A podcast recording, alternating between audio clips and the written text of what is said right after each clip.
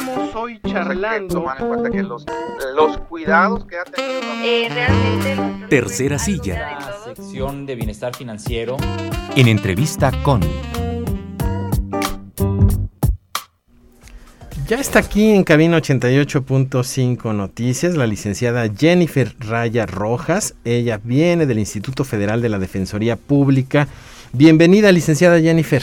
Gracias, buenos días. Buenos días. Oye, nos vas a contar, licenciada, un tema que eh, pues que le interesa a mucha gente, ya a nuestros decanos, a nuestros adultos mayores y que bueno, sí. Y no tan mayores, porque puedes contribuir con la pensión del ISTE puedes contribuir desde que eres joven, como tú, por ejemplo. Ah, gracias por decirme joven, tan joven. Claro. Entonces puedes contribuir a tu pensión de liste para que se incremente. ¿Estoy en lo correcto o no, Jennifer? Sí, están en lo correcto. O sea que soy joven, ¿verdad, Jennifer? Además. Claro. joven y feo, lástima que sea tan feo, ¿verdad?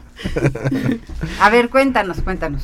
Bueno, pues como ya, ya me hizo el favor de comentarlo, eh, vamos a hablar hoy de las pensiones del ISTE. Vamos a empezar por conocer qué es una pensión. Vamos a decir que una pensión es una prestación económica destinada a proteger al trabajador cuando le ocurre un accidente de trabajo, al perder su, al perder su salud por alguna enfermedad y, o bien por un accidente no laboral. Ah, o también podemos eh, acceder a una pensión al cumplir al menos 25 años de cotización. 25 años de cotización. 25 años cotizando al ISTE y, o 1.250 semanas cuando se trata de los trabajadores que cotizan al régimen del IMSS. Ah, ok. Ok.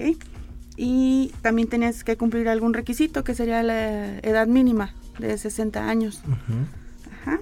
De igual manera, en caso de que el de fallecimiento del trabajador o del pensionado, los derechohabientes pueden ah, protegerse eh, con, los derechos que el, trabajador ya generó.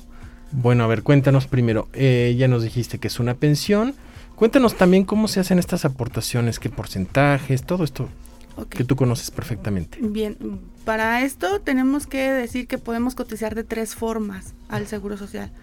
Eh, una de ellas es cuando trabajamos directamente para un patrón o para una empresa, es cuando cotizamos al IMSS y ahí va a depender de nuestro salario diario que percibamos. Y directamente el patrón es el que se encarga de enterar las cuotas obrero-patronales. Y en un segundo plano tenemos a, las, a los trabajadores al servicio del Estado, del gobierno. Ellos trabajan y cotizan para el gobierno estatal. Son las pensiones del Estado. Y en un tercer plano tenemos a los trabajadores del Estado, pero del gobierno federal ellos son los que cotizan para el ISTE. Y resulta que yo llevo trabajando dos mil años. Ah, sí. Sí.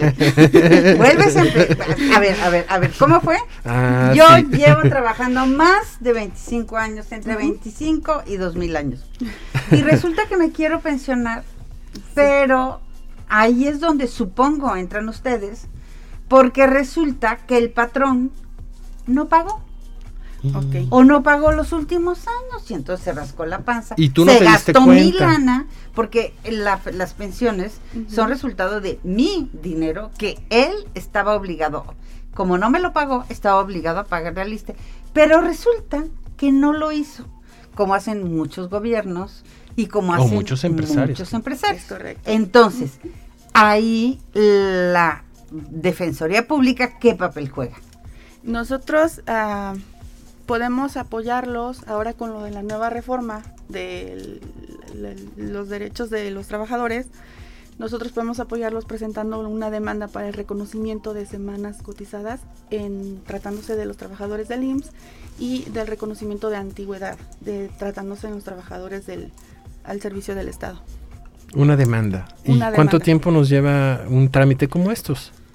Uh, otros dos mil años. No, ya no tanto. Ah, bueno, ya ves. Ahora con la reforma, con los nuevos eh, tribunales laborales, ya nos tardamos menos tiempo. Eh, bueno, hay que dividir las dos competencias. Tendríamos, si usted cotizó para el IMSS, sí es aquí en, el Tribunal Laboral de Asuntos Individuales. Sin embargo, si es aquí, quiere decir si es en San Luis. Si es aquí en San Luis. Ajá. Sin embargo, si usted cotizó para el ISTE, es en la Ciudad de México, ante el Tribunal eh, Federal. ¿Me tengo que ir a reclamar a la Ciudad de México? Así es. Chale, y entonces no me va a ayudar la, la, la Defensoría Pública para que no tenga yo que pagar 800 pesos de autobús. Pero no se preocupe, en, la Ciudad de México está la PRODETSE, que es la Procuraduría para los Trabajadores al Servicio del Estado, que realizan más o menos la misma función que nosotros hacemos acá en, en San Luis Potosí por la Defensoría Pública. Bueno, pero ustedes nos orientan, ¿no? Nosotros Suponiendo que fuera el caso. Así es. ¿Ves? ¿Y entonces?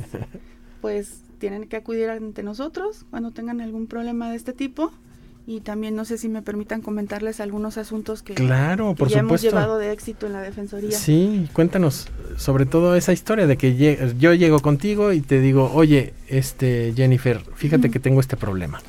Tenemos eh, los asuntos más recurrentes con nosotros son las pensiones de del ISTE eh, cuando les notifican uh, una compatibilidad o una incompatibilidad de pensiones.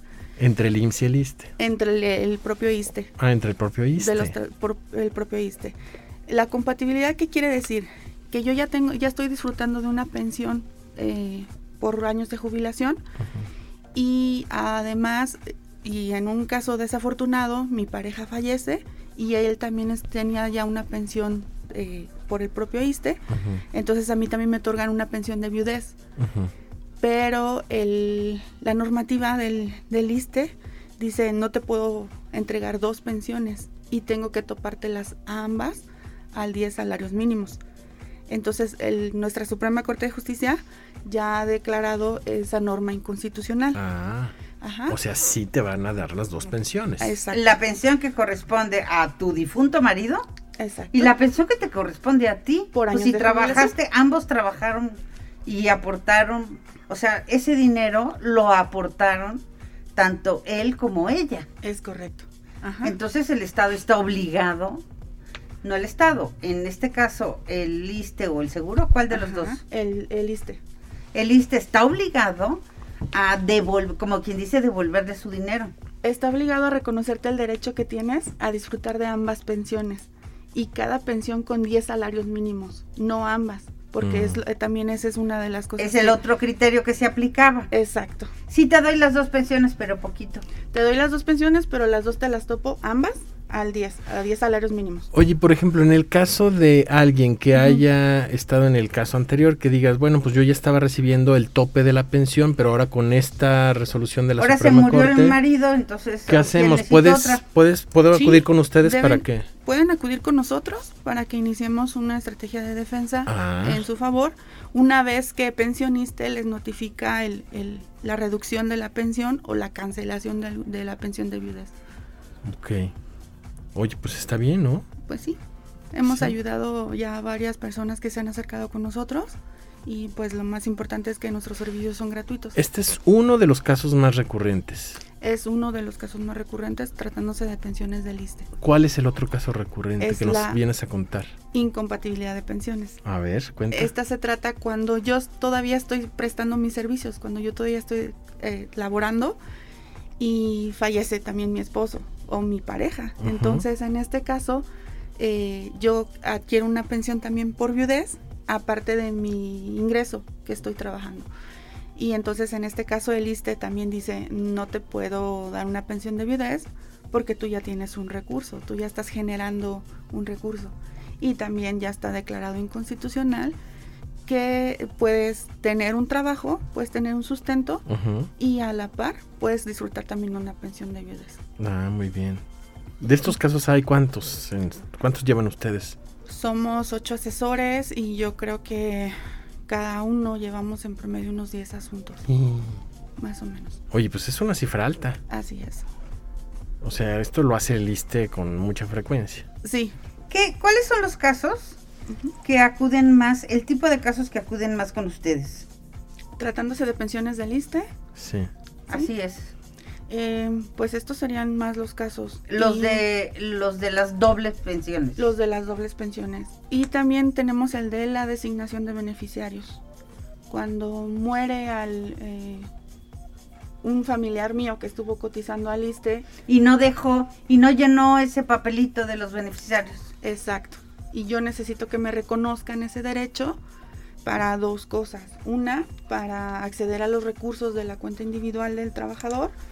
O bien, si yo soy menor de edad, si yo estoy en, una situación de alguna discapacidad, que me encuentro dentro de un grupo vulnerable y tengo más de 25 años eh, o soy la pareja del trabajador, también necesito que me reconozcan esa calidad de beneficiarios para acceder a una pensión. A ver, te voy a poner un ejemplo. En mi documento, la beneficiaria es mi hija. Pero entonces resulta que yo me muero, todo parece claro, pero tengo un hermano gandaya que dice, no, no, no, no, no, no, yo reclamo, ¿eso se puede? Ya puede llegar con ustedes y decir, no, pues si yo soy... Eh, yo soy el beneficiario, yo la mantuve todos estos años, esta baquetona. No, no se puede, no se puede porque eh, únicamente podría en el caso de que usted no tenga ningún sobreviviente con mejor derecho que un tercero. Eh, y a ese se le llama un beneficiario sustituto. Entonces, si usted deja a su hija, a su pareja o a su padre, madre, no, la pareja ni loca, que trabaje. que le cueste. que le cueste. Ellos son los que tienen mejor derecho que alguna otra persona. Ok, la pareja. La pareja. Los padres. Los padres, los hijos. Tratándose de los hijos, eh, tienen que ser menores de 18 años o hasta 25 años que se encuentren estudiando o bien si tienen alguna discapacidad reconocida por alguna autoridad sanitaria. ¿Y si tienen más de 25? Mm, ya no accederían a una pensión, únicamente accederían al recurso de la cuenta individual. Así es. Bueno, pues yo, yo creo que hemos orientado bien al público o, no, pero si no lo hemos, no te hemos orientado, tú que nos escuchas, por favor, llámanos, ¿dónde los encuentran? En la Defensoría Pública Federal, estamos ubicados en la calle Palmira 905, Desarrollos del Pedregal, eh, y contamos con el teléfono directo de 838 9600. Es muy importante ahorita recordarles que por motivo de las medidas de la contingencia eh, necesitan hablarnos primeramente para realizar una cita con nosotros. ¿Se puede hacer cita en línea? Eh, por teléfono. Pero en línea no. O sea, no tienen página de internet para que hagan cita. Este, tenemos, eh, más bien sería por teléfono. O al Defensatel. A ver, ¿cuál es? Directamente en la Ciudad de México, que es el 822 42 42 6. Ahí está, Defensatel. Defensatel. Bueno, y si no, recuerda, a ver otra vez el teléfono. Aquí en la ciudad de San Luis Potosí, 838-9600. ¿Y el Defensatel cuál es? 822 42 42 6. Ahí está. Pues bueno, la información y qué otros servicios, cuéntanos de una vez rápidamente, qué otros servicios ofrece la Defensoría Pública. Contamos con los servicios de, eh, también los podemos orientar en casos de juicios de amparo, en materia civil, mercantil, eh, laboral, laboral, eh, fiscal y tenemos también el área de la defensa penal. Perfecto. Jennifer, licenciada Jennifer, muchísimas gracias por compartir lo que ustedes saben y hacen. Por venir a la cabina. No, al contrario, a ustedes muchísimas gracias por, recibirnos y por atender nuestra, nuestra visita. Muchísimas gracias. Excelente fin de semana. Buen día para todos.